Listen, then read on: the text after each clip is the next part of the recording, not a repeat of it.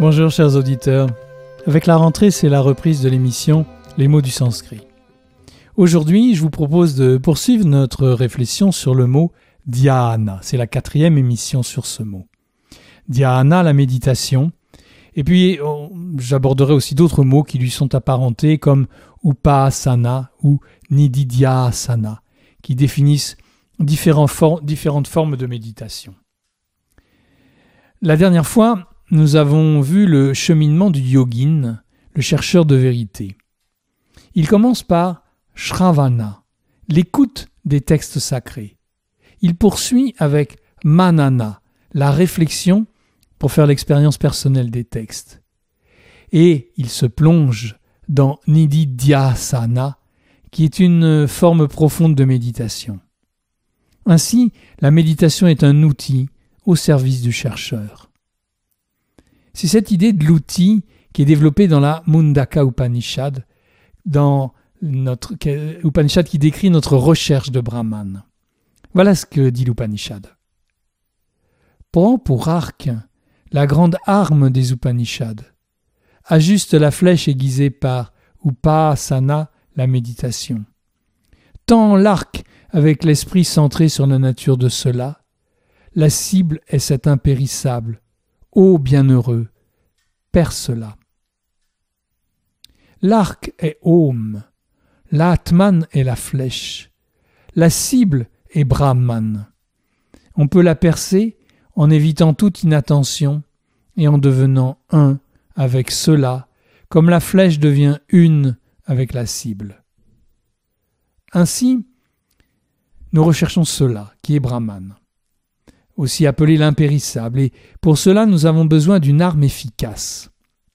Et la Mundaka Upanishad nous dit que cette arme est constituée par les Upanishads elles-mêmes, et en extrapolant par tous les textes sacrés. Ces versets sont une invitation à lire les textes, à réfléchir sur eux pour en faire notre expérience personnelle. Alors, nous sommes prêts pour Nididhyasana ou Upasana, la méditation nous allons utiliser la méditation comme un outil pour aiguiser la flèche. La flèche est l'atman, le soi.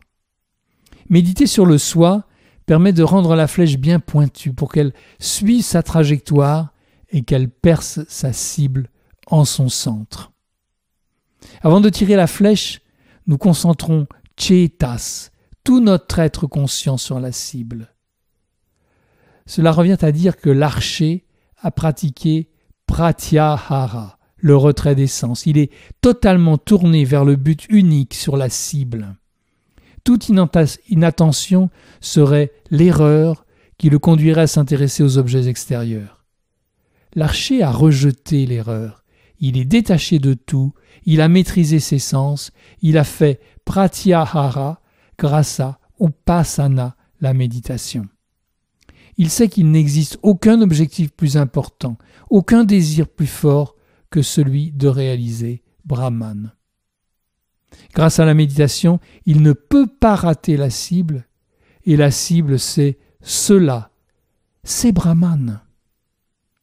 Alors, la flèche, la Atman, le soin individuel, a réalisé l'union avec la cible qui est Brahman, le soi universel. L'Upanishad conclut ce passage avec ce verset Connais-le comme le soi unique, sur lequel sont tissés le ciel, la terre et l'espace intermédiaire, le mental avec tous les souffles. Abandonne toute autre parole. Il est le pont vers l'immortalité. La parole vach, c'est la connaissance inférieure. La méditation, durant laquelle tout se tait, est la connaissance supérieure, qui est le pont vers Amrita, l'immortalité. Dans son dix-huitième et dernier chapitre, la Bhagavad Gita dit la même chose. Celui qui demeure dans la solitude, qui mange peu et maîtrise la parole, le corps et le mental, qui s'absorbe dans dhyana, la méditation et la concentration, qui pratique le détachement constant, celui-là est prêt pour devenir brahman. À ce moment où Krishna achève l'enseignement qu'il donne, à Arjuna, il invite son disciple à maîtriser Vach, la parole, Kaya, le corps, et Manas, le mental. Il l'invite à pratiquer Dhyana, la méditation, et Vairagya, le détachement. Si nous suivons ce conseil divin, nous devenons prêts pour l'union avec Brahman. Le Dhyana Yoga, yoga de la méditation, est décrit dans le sixième chapitre de la Bhagavad Gita. Mais le titre exact de ce chapitre est Atma Samyama Yoga, le yoga de la maîtrise de soi. Atma Samyama est la réunion de deux mots, Atman, le soi, et Samyama, qui signifie la discipline, l'abstention, ou encore la maîtrise. Selon le Raja Yoga, Samyama est la synthèse des trois derniers membres du yoga décrits par Patanjali Dharana, Dhyana et Samadhi. Dharana, c'est la concentration. Dhyana, c'est la méditation. Et Samadhi, c'est la contemplation tournée vers l'intérieur, vers le soi, en totale équanimité avec l'univers entier. Dans le Yoga Sutra, Patanjali décrit les obstacles qui s'opposent à la maîtrise du mental et il propose diverses solutions dont celle-ci. Yata abhimata dhyanadva ou bien par la méditation telle qu'elle est désirée. Ce sutra est très rassurant puisqu'il s'agit de pratiquer dhyana la méditation, mais selon la méthode que nous préférons, celle qui nous convient le mieux. Et Patanjali ajoute que la méditation est un remède pour éliminer les cléchats, les causes de souffrance. Les vrittis, les tourbillons du mental, sont éliminés par la méditation. Et plus loin, il définit la méditation. La méditation est le maintien continu du mental fixé sur un objet unique. Le fait de fixer le mental en un point s'appelle ici ekatanata.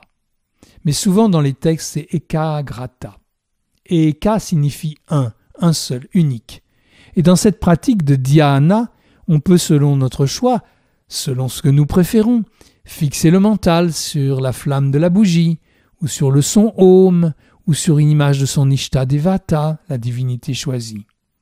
L'exercice consiste à ne pas laisser dériver le mental, ne pas le laisser se perdre dans les vrittis, les tourbillons de l'agitation. Et pour nous encourager, si c'est encore nécessaire, Patanjali conclut sur Dhyana avec ce sutra. Alors, rien de ce qui vient de la méditation ne laisse de traces dans le subconscient. Ainsi la méditation ne peut rien générer qui soit négatif. Tout ce qui vient de dhyana génère du positif, pour soi-même, pour les autres, pour le monde. Et à la fin, c'est la paix qui se manifeste, comme le dit la Bhagavad Gita. Quand le mental, maîtrisé par la pratique du yoga, atteint le repos, et quand le yogin voit le soi par lui-même, il se réjouit dans le soi. La Bhagavad Gita utilise peu le mot méditation en tant que tel. Le mot utilisé dans ce verset est le mot yoga, qui peut signifier la concentration. Comme vous le savez peut-être, car j'en ai souvent parlé, le mot yoga vient de la racine verbale yuj, qui signifie fixer. La méditation consiste à fixer le mental sur le soi. Et pour méditer, nous devons réunir les conditions favorables. D'abord en créant un environnement optimal. Voilà, ce qu'en dit le sixième chapitre.